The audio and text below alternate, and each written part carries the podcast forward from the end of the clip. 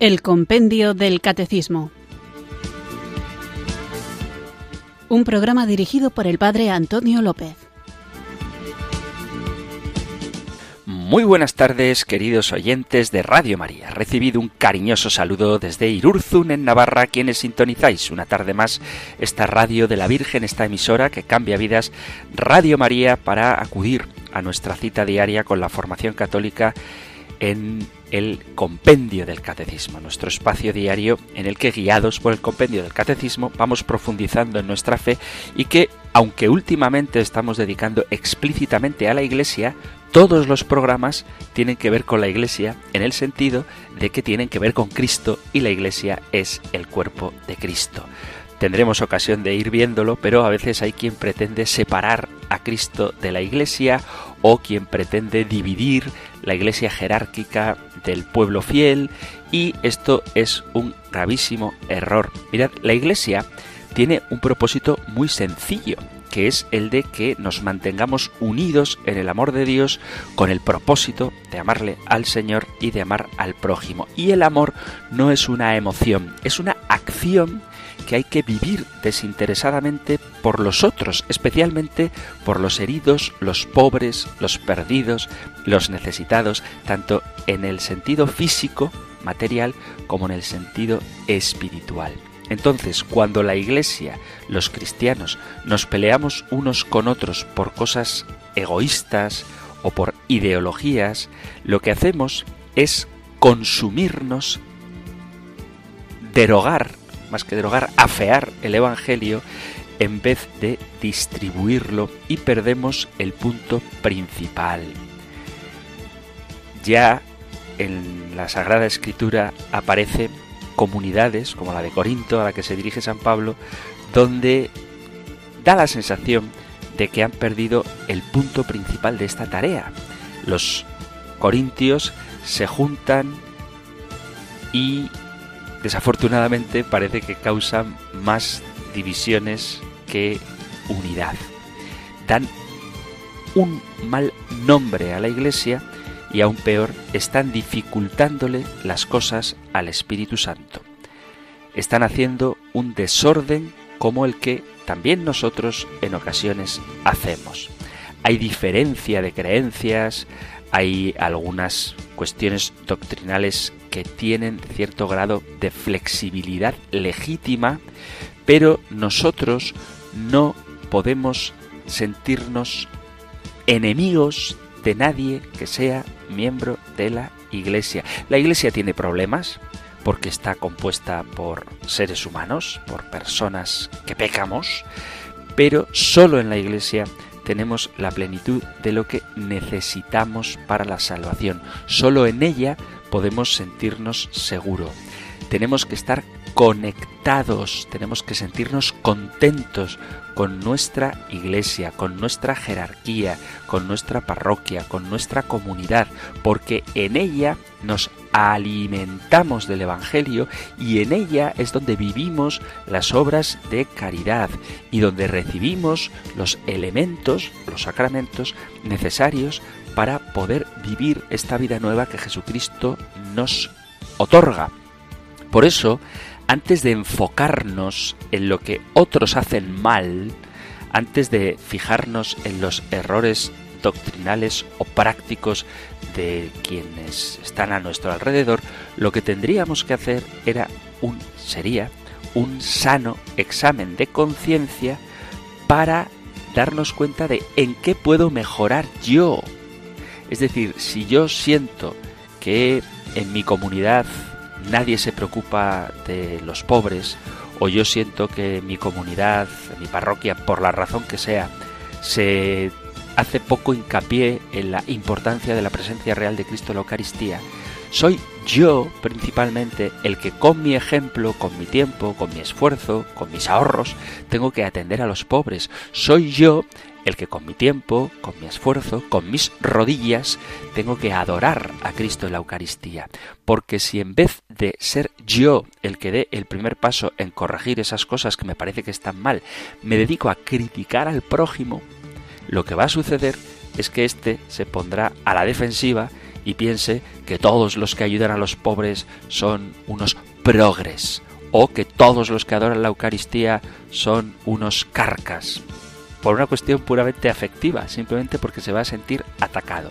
Pero si yo con caridad, con humildad, con generosidad, vivo en mi comunidad aquello que creo que es necesario, es muy probable que mi ejemplo arrastre a los propios cristianos para que me acompañen en la oración, en la asistencia a los pobres o en cualquier otra dificultad que yo crea que existe en la parroquia. El sacerdote es el líder de la comunidad, pero no es el exclusivo agente de pastoral.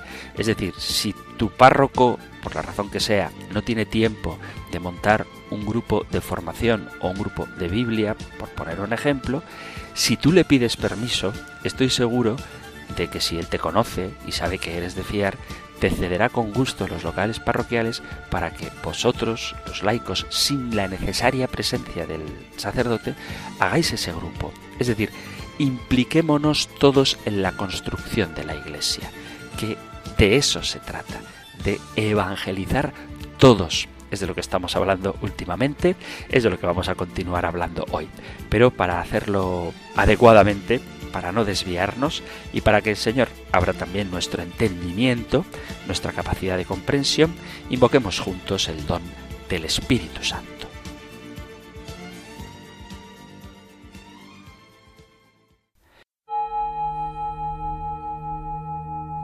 Ven Espíritu, ven Espíritu. Ven Espíritu.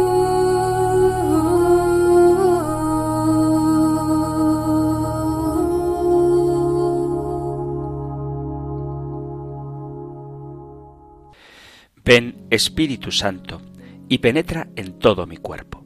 Te doy gracias por el don de la vida, por cada uno de los órganos de mi cuerpo, que es una obra del amor divino. Ven Espíritu Santo y pasa por todo mi cuerpo. Acaricia con tu cariño este cuerpo a veces cansado y derrama en él la calma y la paz. Penetra con tu soplo en cada parte débil o enferma. Restaura, sana, libera cada uno de mis órganos. Pasa por mi sangre, por mi piel, por mis huesos. Ven, Espíritu Santo, y aplaca toda tensión con tu amor, que todo lo penetra. Sáname, Señor. Amén.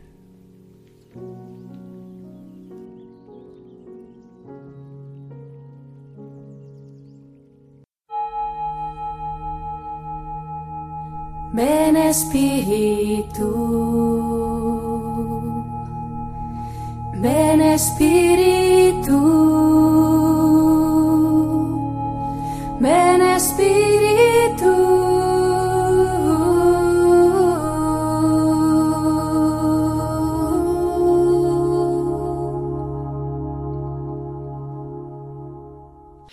Vamos allá con nuestro nuevo programa de hoy y estamos dentro del contexto de la Iglesia, como decía al principio del programa, hablando de lo que es la Iglesia y en concreto estamos viendo quiénes componen la Iglesia. El título de esta nueva sección del compendio del Catecismo es Los fieles, jerarquía, laicos, vida consagrada. Después de ver cómo los fieles somos todos los bautizados y que entre todos los bautizados, desde el Papa hasta el último que se fue bautizado hace dos minutos en alguna parte del mundo, todos tenemos la misma dignidad.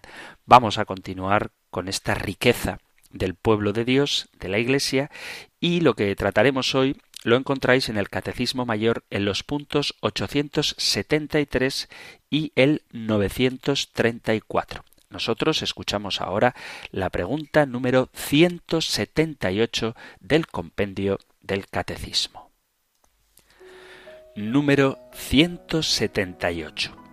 ¿Cómo está formado el pueblo de Dios?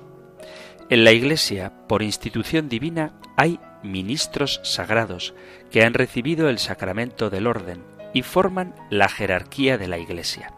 A los demás fieles se les llama laicos.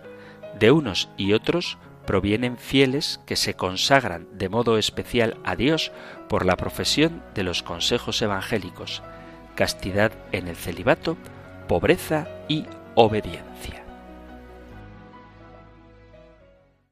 Antes de ver propiamente cómo está formado el pueblo de Dios, cómo está formada la Iglesia, me parece que es importante que reflexionemos un poco sobre lo que somos, es decir, lo que es la Iglesia, lo que nosotros somos.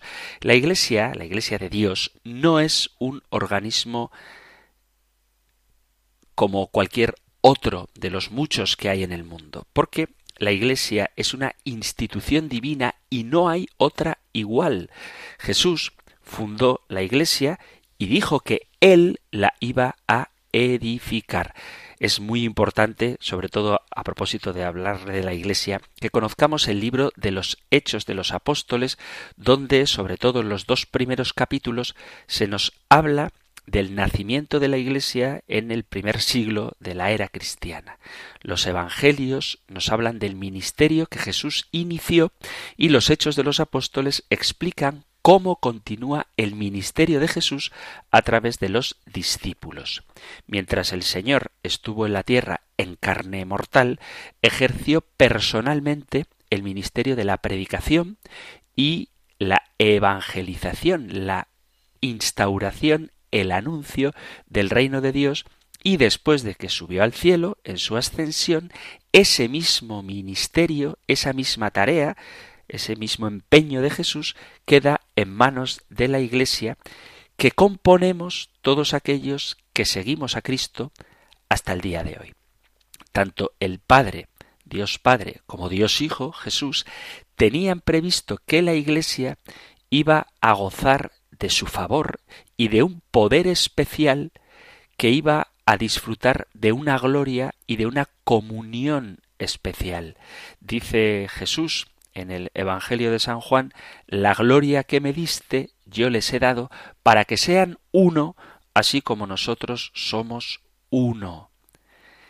Yo en ellos y tú en mí, para que sean perfectos en la unidad, para que el mundo conozca que tú me enviaste y que los has amado a ellos como también me has amado a mí. Por eso, en el saludo de hoy hablaba de la importancia de no sentir a nadie de la Iglesia como enemigo nuestro, porque el testimonio de unidad es una forma de predicación para que el mundo conozca que tú me enviaste para eso que sean perfectamente uno.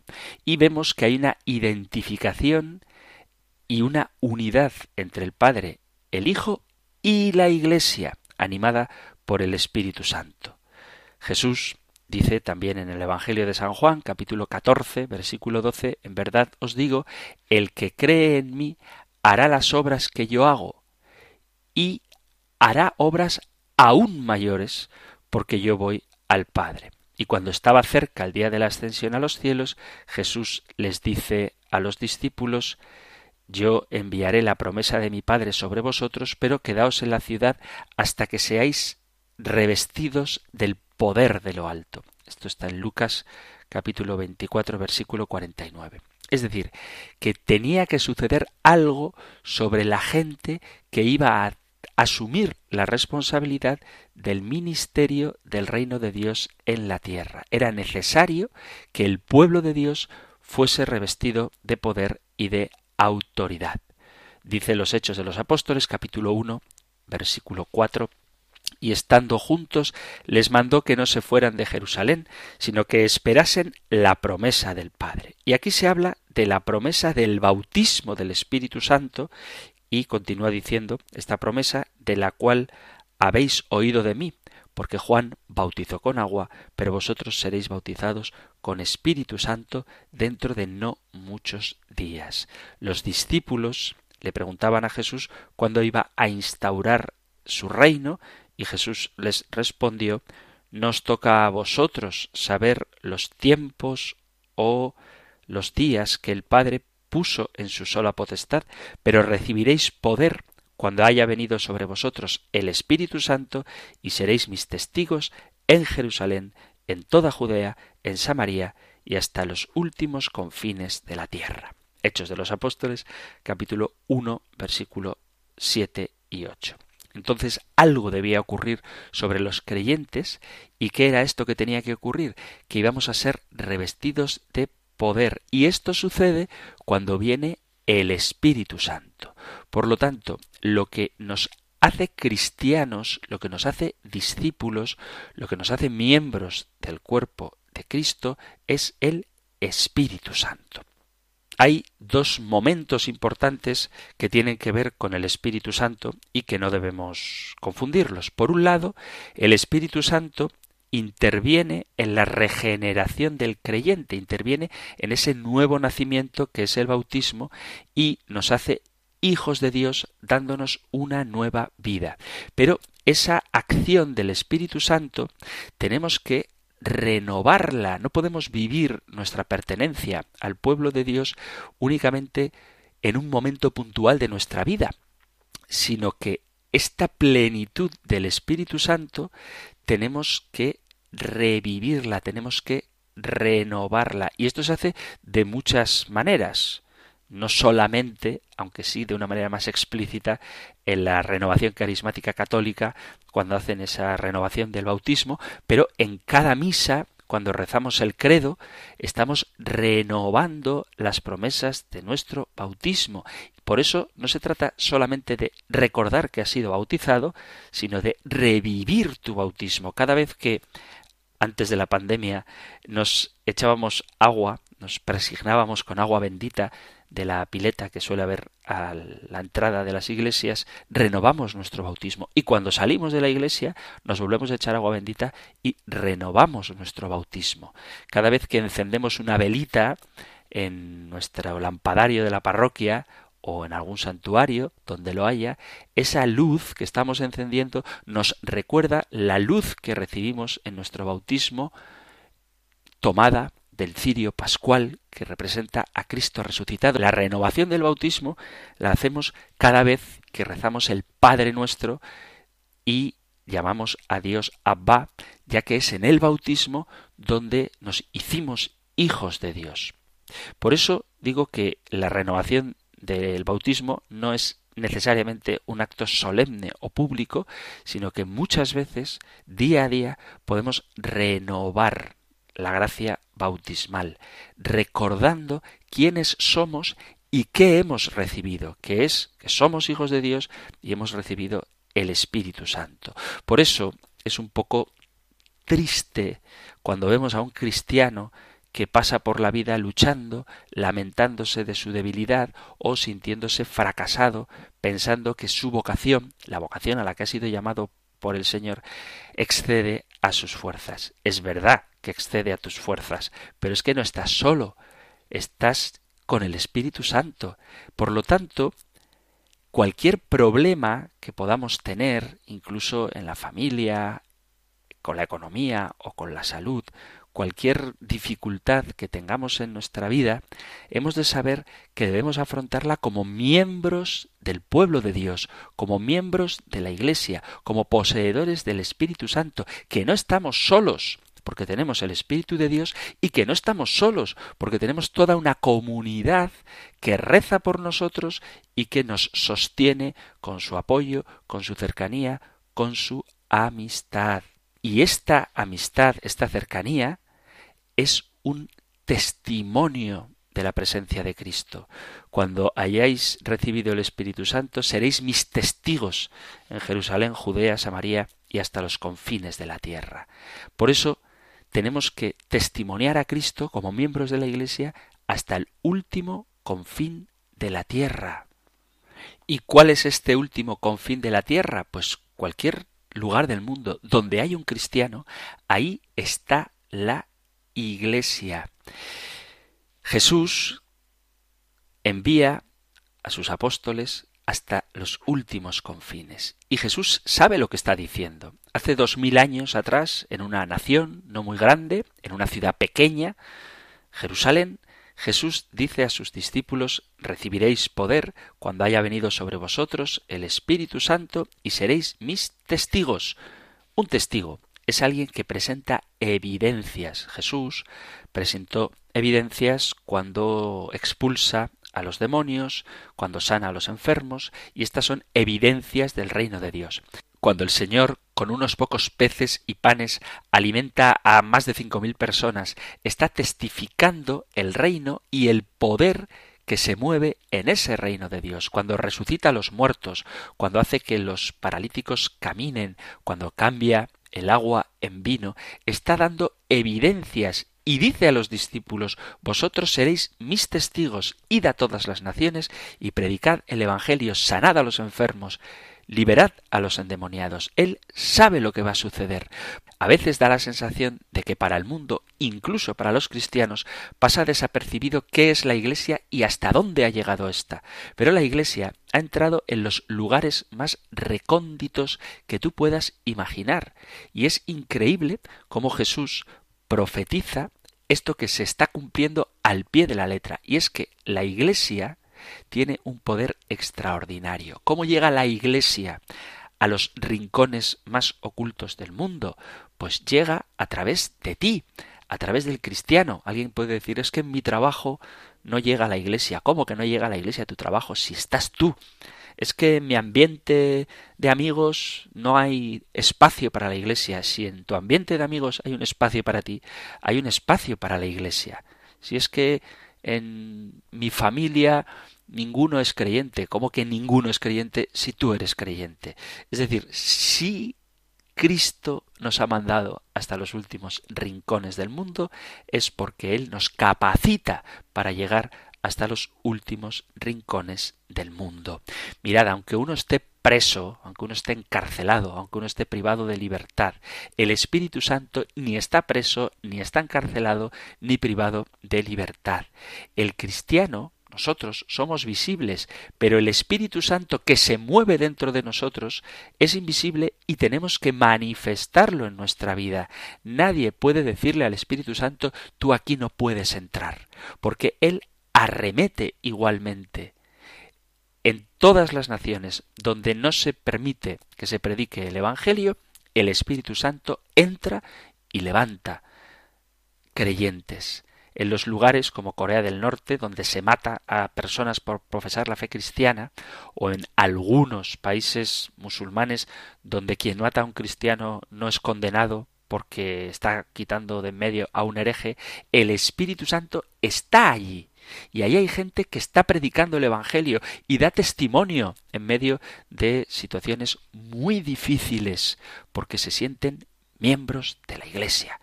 Entonces, si tú que no vives ni en Corea del Norte, ni en China, ni en un país talibán, ¿cómo puedes decir que no hay espacio para la Iglesia si estás tú, que eres miembro de la Iglesia? Por eso hay que, y cuando digo hay que, no lo digo en un sentido imperativo, sino que brota naturalmente amar lo que eres. La Iglesia es el lugar donde Dios te da el Espíritu Santo y donde llama a la santidad y a la tarea de la evangelización a todo el mundo, a los flacos, a los gordos, a los ancianos, a los niños, a los jóvenes, a los guapos y a los feos. La Iglesia ha entrado en todas las culturas e idiomas. No tiene problema de clases sociales porque en ella caben los pobres y los ricos y tanto los ricos como los pobres necesitan ser evangelizados, necesitan conocer la buena noticia. Hay gente muy erudita muy lista, hay doctores en la iglesia, pero hay gente analfabeta, gente que apenas sabe leer y escribir, a quien, por cierto, muchas veces la propia iglesia se encarga de alfabetizar. La iglesia ha llegado a todas partes, abarca a todos y está compuesta por todos porque Dios lo ha querido de esta manera. Al Espíritu Santo no le importa si eres una persona de muchas o pocas palabras. Él quiere actuar en tu vida y en tu lengua, no importa si has estudiado mucho o poco. Prepárate, fórmate, escucha el programa El Compendio del Catecismo, lee la Biblia, lee el Catecismo, participa de los grupos de formación de tu parroquia y si no los hay, pues procura que los haya, pero es Dios el que nos prepara, como dice esa frase, Dios no llama a los capacitados, sino que capacita a los que llama. La preparación humana tiene cierta importancia, pero lo que importa es estar dispuestos a hacer la voluntad de Dios. Dios capacita a los que llama y quiere enviar a sus fieles, a los miembros de su pueblo, llenos del Espíritu Santo, para que continuemos su obra. Tú no puedes vivir sin el Espíritu Santo y sólo tendrás vida verdadera en la Iglesia con la plenitud del Espíritu Santo. Todo lo que anhelas, todo lo que debes pedir a Dios es vivir lo que eres. Es verdad que le pedimos muchas cosas al Señor, pero pidámosle sobre todo el Espíritu Santo, que es quien nos va a ungir con su gracia y nos va a hacer felices en esta vida, aspirando a la plenitud de la felicidad en la vida eterna, y ese testimonio de felicidad es evangelizador. Dicen los Hechos de los Apóstoles en la escena de Pentecostés, en el capítulo 2, que fueron llenos de Espíritu Santo y comenzaron a hablar en otras lenguas según el Espíritu Santo les daba a entender, según el Espíritu Santo les hacía que hablaran. Bueno, y cuando esto pasó, se armó un alboroto tremendo ese día. Muchos pensaban que los apóstoles estaban borrachos, ya que habían ido de varias partes y se sentían confusos porque cada uno les oía hablar en su propia lengua. Dios ya estaba ahí haciendo ese milagro de facilitar la difusión del Evangelio. Y cuando la gente empezó a murmurar, se levanta el príncipe de los apóstoles, Pedro, y les dice estos no están borrachos, sino que sucede lo que ha profetizado el profeta Joel. Mas esto es lo dicho por el profeta Joel, y en los últimos días, dice el Señor, derramaré mi espíritu sobre toda carne, y vuestros hijos y vuestras hijas profetizarán, vuestros jóvenes verán visiones, y vuestros ancianos soñarán sueños. Y de cierto sobre mis siervos y mis siervas en aquellos días derramaré mi espíritu y profetizarán. Un texto que muchas veces ha citado y sigue citando nuestro querido Papa Francisco. Estamos en la era del Espíritu Santo. Dios está preparando un derramamiento de su Espíritu Santo para todos los cristianos y por lo tanto nuestra tarea es cambiar nuestros valores, nuestra visión, derrumbar nuestras estructuras mentales para que el Espíritu Santo nos dé una nueva visión y una nueva manera de entender las cosas. El Espíritu Santo quiere llenarte y quiere enviarte para que seas testigo del Evangelio, para que seas miembro activo del pueblo de Dios, que es la Iglesia. Y esto que he dicho vale para todos los bautizados, no únicamente para los obispos, sacerdotes o consagrados, porque todos por el bautismo, ya lo veremos, somos consagrados al Señor. Vamos a hacer ahora una pequeña pausa musical precisamente recordando que el Espíritu Santo está aquí y a qué nos envía. Continuamos con nuestro programa.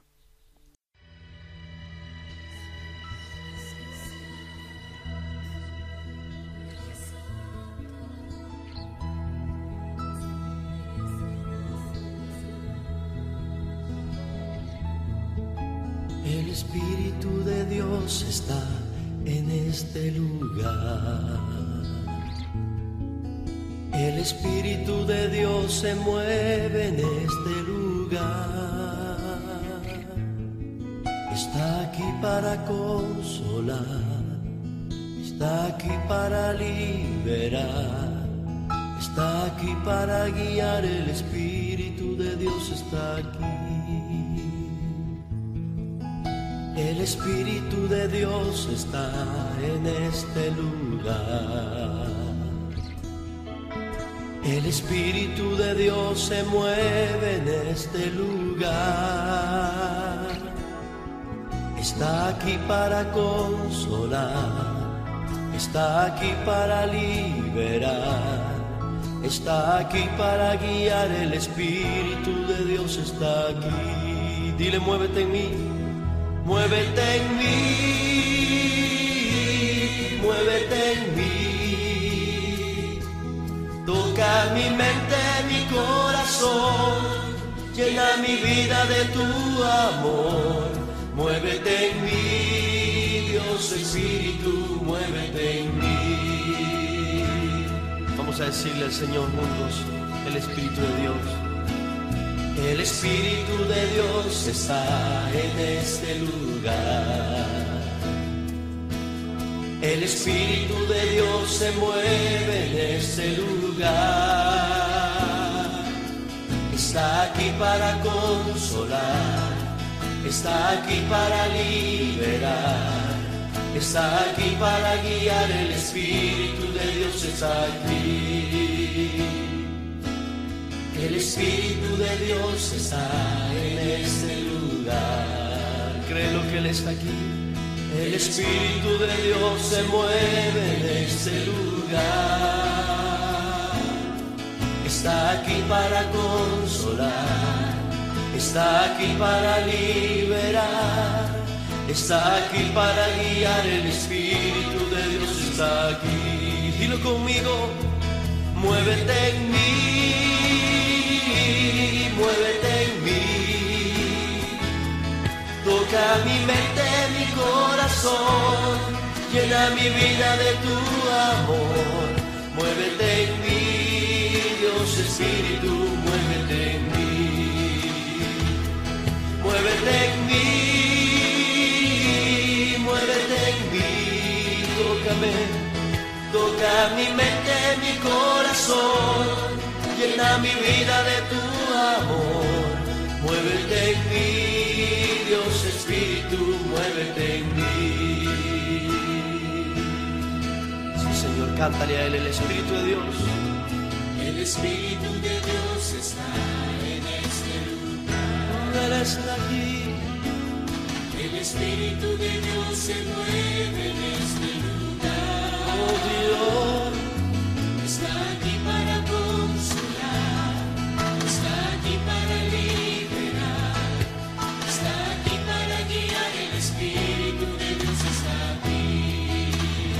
más, dilo.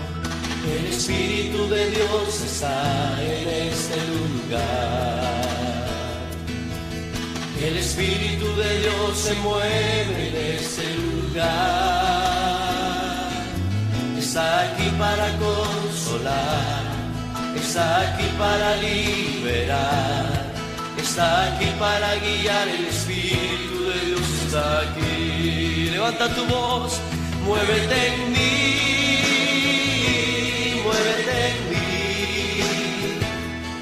Toca mi mente, mi corazón, llena mi vida de tu amor. Muévete en mí, Dios Espíritu, muévete en mí, muévete en mí, muévete en mí, oh sí, muévete en mí.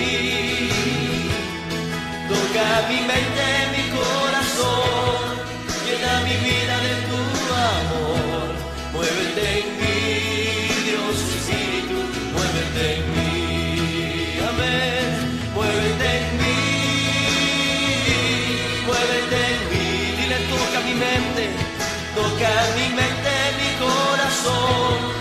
Llena mi vida de tu amor. Muévete en mí, Dios Espíritu, muévete en mí. Muévete en mí, oh sí, muévete en mí. Toca mi mente, mi corazón, llena mi vida de tu amor. Muévete en mí, Dios Espíritu, muévete en mí, muévete en mí, muévete en mí, Dios Espíritu, muévete en mí, oh muévete en mí, muévete en mí, Dios Espíritu, muévete en mí, muévete en mí, Dios Espíritu, muévete en mí. Deja que el Espíritu del Señor se mueva. Sí, pon tus manos en tu mente de tu corazón y dile Espíritu muévete oh toca mi mente. Toca mi corazón. Y muévete con tu poder. Oh aleluya.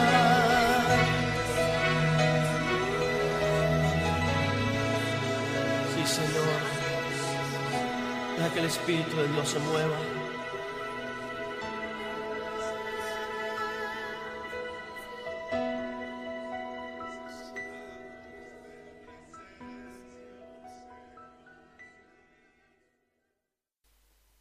Estás en Radio María escuchando el programa El Compendio del Catecismo, nuestro espacio diario de formación católica, nuestra cita con el Compendio del Catecismo a la que acudís o podéis acudir todos los días de lunes a viernes de 4 a 5 de la tarde una hora antes si nos escuchas desde las Islas Canarias.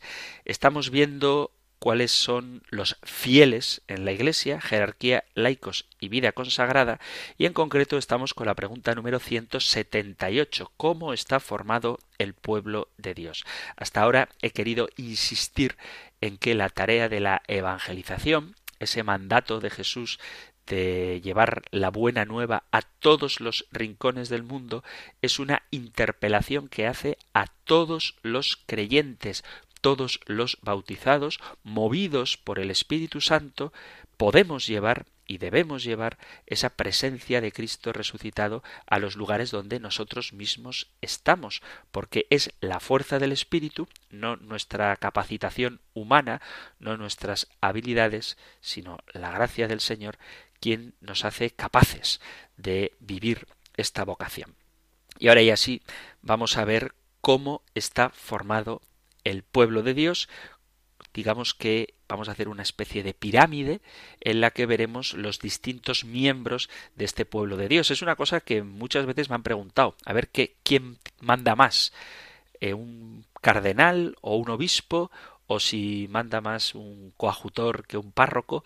Bueno, pues vamos a tratar de ver esta realidad, esta estructura de la Iglesia, pero sí que me gustaría que recuperemos el sentido verdadero de lo que significa la autoridad y lo que es mandar, entre comillas, lo de mandar para un cristiano. Porque todo ejercicio de autoridad en la Iglesia es un servicio. Y por lo tanto no confundamos la autoridad humana de quienes gobiernan y someten a quienes están bajo su dominio con la autoridad de la Iglesia en la que quien la ejerce, quien ejerce esta autoridad, esta autoridad sirve, sirve, está al servicio de aquellos que tiene como su grey, como su pueblo.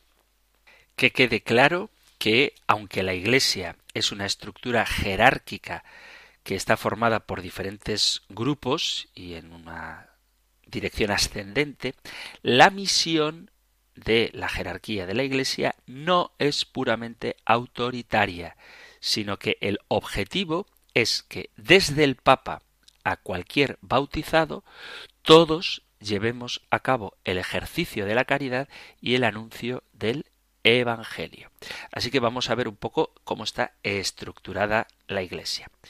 Como probablemente todo el mundo sabe, la máxima autoridad en la Iglesia, el máximo representante de la Iglesia católica es el Papa. El Papa es el obispo de Roma. Ya tendremos tiempo de hablar explícitamente del Papa. Pero el Papa es el obispo de Roma, cabeza de la Iglesia católica y del colegio episcopal, es decir, de todos los obispos. Además, el Papa tiene el título de soberano en el Estado de la Ciudad del Vaticano y tiene otros títulos como el de Santo Padre, Vicario de Cristo o Sucesor de Pedro. ¿Por qué sucesor de Pedro? Porque precisamente el papado tiene su origen en Pedro, el apóstol de Jesús, y desde Pedro hasta el tiempo presente, en estos últimos dos mil años, ha habido 266 papas. El Papa tiene las mismas facultades que cualquier otro obispo, además de otras exclusivas por su condición de apóstol de Jesús, como por ejemplo la capacidad de canonizar, de nombrar cardenales y la potestad de declarar dogmas en materias de fe y moral. El Papa es elegido por los cardenales durante el cónclave. Cónclave significa con llave, porque se encierran bajo llave los cardenales para elegir al sucesor de Pedro. Y conocéis esta historia popular de la fumata blanca, que significa que cuando la votación ha sido exitosa, cuando dicen habemus papan, sale una fumata blanca de la chimenea del Vaticano, cuando la votación todavía no ha dado como resultado la elección del Papa, pues la fumata, el humo, es negro. Luego, después de su elección, el Papa aparece en el balcón de la Basílica de San Pedro y se dirige por primera vez como Papa a todos los fieles de la Iglesia Católica y del mundo entero. Después tenemos a los cardenales. Los cardenales se suelen llamar a veces los príncipes de la Iglesia, son los principales, pero son principales porque han sido elegidos directamente por el Papa y son nombrados en una ceremonia que se llama consistorio. A los cardenales los elige directamente el Papa y se fija, a la hora de elegirlos, en sus virtudes, pero no solamente en las virtudes que entenderíamos hoy humanas, como la inteligencia, que también, pero también se fija en su vida de piedad y en su prudencia a la hora de tomar decisiones. Si no me fallan los datos, si están actualizados, hoy por hoy existen 209 cardenales. ¿Cuál es la tarea fundamental del cardenal? Es ayudar, asesorar, aconsejar y elegir al nuevo papa cuando la sede de Pedro quede vacante. Existen tres tipos de cardenales, que ya hablaremos de esto, los obispos, los presbíteros y los diáconos. Dos elementos que caracterizan a los cardenales son el color rojo, símbolo de la lealtad y de la fe, y el anillo que llevan, que es un regalo que el Papa les hace y que significa precisamente su matrimonio, su desposorio, su compromiso con la Iglesia.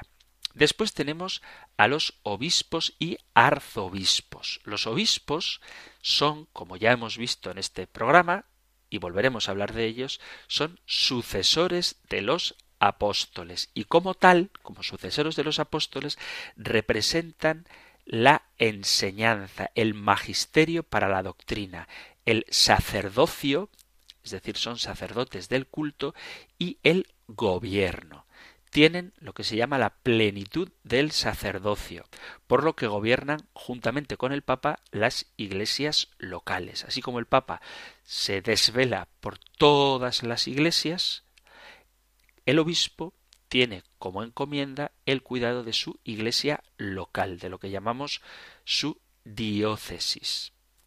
Los arzobispos son obispos que administran lo que se llama una sede metropolitana. Todos los obispos forman juntamente con el Papa lo que llamamos el colegio episcopal. Después de los obispos y arzobispos tenemos a los presbíteros, presbíteros o también sacerdotes. Los presbíteros son aquellos sacerdotes que sirven en una diócesis determinada y que son representantes de un mismo obispo.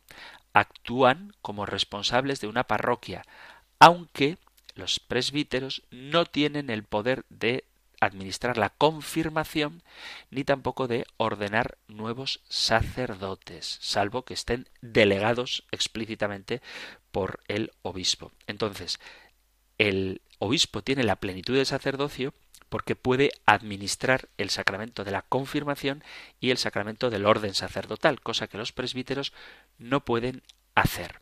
Sin embargo, sí que pueden, podemos, ofrecer la Eucaristía, administrar el sacramento de la penitencia. La función principal del sacerdote tiene que ver con la predicación, con la enseñanza y con la administración de los sacramentos. Después tenemos a los diáconos. La palabra diácono proviene del griego diáconos, cuyo significado es servidor. Entre las funciones principales de los diáconos está servir al obispo y al presbítero, asistir a las diferentes ceremonias como matrimonios, proclamar el Evangelio, predicar la fe católica y realizar los diferentes servicios de caridad. A veces se confunde a los diáconos y a los presbíteros, aunque tienen distintas potestades y funciones. Por ejemplo, el diácono no es un sacerdote y no tiene la potestad de administrar sacramentos como el de la Eucaristía o el de la penitencia. Además, en las ceremonias litúrgicas distinguiréis al diácono del sacerdote porque el sacerdote lleva una casulla y el diácono lleva lo que se llama una dalmática. Además, el sacerdote lleva la estola colgando las dos esquinas, digamos, por sus hombros, mientras que el diácono lleva la estola cruzada, como si fuera una banda de estas que ponen a los mister y a las mises cuando están en sus concursos de belleza. Bueno, pues la banda así cruzada, la estola cruzada, es la característica en la vestimenta litúrgica que llevan los diáconos, además de la dalmática, que es como una especie de casulla, pero con mangas. Entonces, no es lo mismo un sacerdote que un diácono. Y después tenemos a los laicos y consagrados. En la organización jerárquica de la Iglesia Católica encontramos estas figuras. Los laicos y consagrados son los testigos de Cristo encargados de descubrir y de idear, de inventar los medios para llenar de vida cristiana las realidades de este mundo, también el interior de la sociedad. Nuestra responsabilidad como fieles, tanto sacerdotes, obispos, diáconos o como laicos o religiosos, es dedicarnos totalmente a Dios y al amor supremo en el servicio con acciones concretas de caridad, haciendo presente el reino de Dios. Esta es así, a grandes rasgos, la organización de la Iglesia, donde todos tenemos una misma misión, pero cada uno la realiza desde su vocación específica. Esta estructura, así piramidal, está puesta no porque tengan menos importancia unos que otros, quiero que quede claro eso, pero sí que es verdad que el primer paso de la vida cristiana es el bautismo, por el que nos convertimos en cristianos y somos laicos. Antes de la ordenación sacerdotal se pasa un periodo mínimo de seis meses como diácono. Es decir, que para ser sacerdote primero hay que haber sido diácono. Para ser obispo hay que haber sido previamente sacerdote y para ser cardenal hay que ser previamente obispo y para ser papa hay que ser cardenal. Es una pregunta que hago. En sentido estricto, no. Cualquier bautizado puede ser elegido papa. Cualquier bautizado varón puede ser elegido papa en teoría. Pero incluso, aunque esto que creo que no se ha dado nunca en la historia, aunque esto ocurriera, si por cualquier razón se eligiera a un laico como papa, porque hay un laico súper famoso, un gran evangelizador, y de pronto el colegio de cardenales, hipotéticamente, decidiera que sería un buen papa, pues antes de nombrarlo papa, tendrían que nombrarlo, ordenarlo, diácono, luego presbítero, luego obispo y finalmente obispo de Roma, es decir, papa. Pero quiero decir con esto que esta estructura jerárquica no es porque sea uno más importante que otro, aunque la función que ejerzan sea diferente, sino que para llegar a ser diácono hay que haber sido primero bautizado laico, para ser presbítero hay que haber sido primero ordenado diácono, para ser obispo hay que haber sido primero ordenado presbítero y cuando te eligen siendo obispo, obispo de Roma, pues entonces eres papa. Así que en la Iglesia todos tenemos importancia, aunque haya una estructura jerárquica. En estos pocos minutos que quedan, voy a daros unos datos que me parecen interesantes, simplemente como culturilla general a propósito de la Iglesia en España. Mirad, en España existen 70 diócesis, 70 diócesis. 69 de ellas son diócesis territoriales y la número 70 es el arzobispado castrense. Cada diócesis, cada iglesia particular, tiene su propia organización y sus propias instituciones diocesanas. Cada diócesis tiene su seminario, sus residencias sacerdotales, sus colegios, etc. Además, el obispo puede erigir parroquias nuevas como comunidades de fieles constituidas de modo estable, encomendadas a un párroco. Y las parroquias generalmente tienen un carácter territorial, es decir, el párroco lo es de una determinada zona geográfica. Como dato curioso, en España hay 70 diócesis, 22.993 parroquias, atención al desbarajuste de números que voy a decir ahora, o sea, en España hay 22.993 parroquias, casi 23.000 parroquias, y 16.960 sacerdotes. Es decir, casi 23.000 parroquias, casi 17.000 parroquias. Perdón, 17.000 sacerdotes. O sea, 17.000 sacerdotes 16.960 para 23.000 parroquias, 22.993. Veis que hay un desajuste entre parroquias y sacerdotes. Luego tenemos en España 441 institutos religiosos, es decir, vida consagrada. 411 institutos religiosos. 302 de estos 411, 302 son femeninos y 109 son masculinos. Fijaos qué diferencia hay, ¿eh? 302 congregaciones femeninas y 109 congregaciones masculinas. Y así en general existen 28.323 religiosas. Atención, es que me llama mucho la atención la desproporción. 28.000 religiosas, 28.323 y 8.963 religiosos se dedican a la educación, a la sanidad, a la asistencia social y a la ayuda a los más necesitados. Y también la vida contemplativa. Hay 751 monasterios en los cuales viven 8.739 monjas de clausura. Así que existen 751 monasterios, 4.641 comunidades religiosas, 8.739 monjas de clausura y en total hay 37.286 religiosas y religiosos en España. Donde más hay, pues es, como no puede ser de otra manera, en Madrid y en Castilla-León. Y por último, existen también muchos movimientos y asociaciones de laicos que están en muchos ambientes, familia, educación, trabajo, política, en el ambiente de la discapacidad, en el ocio, el tiempo libre, los medios de comunicación, el compromiso misionero, con sectores de edad de todo tipo. Es decir, que hay una realidad viva de laicos asociados, que hay que impulsar y que hay que animar.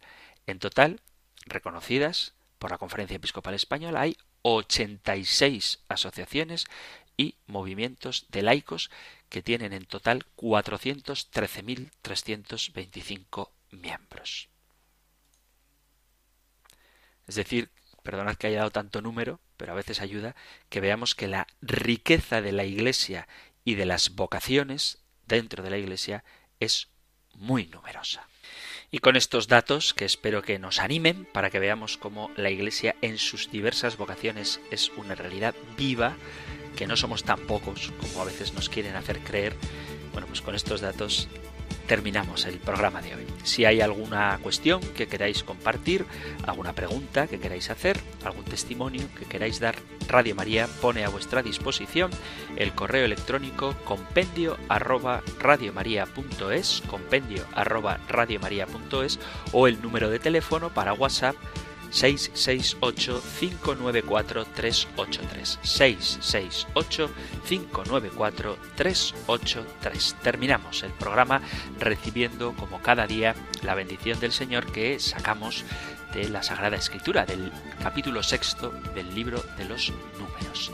El Señor te bendiga y te guarde, el Señor ilumine su rostro sobre ti y te conceda su favor, el Señor te muestre su rostro y te conceda la paz.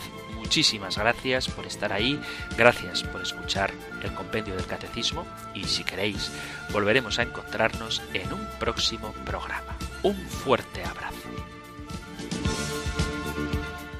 El compendio del catecismo. Un programa dirigido por el padre Antonio López.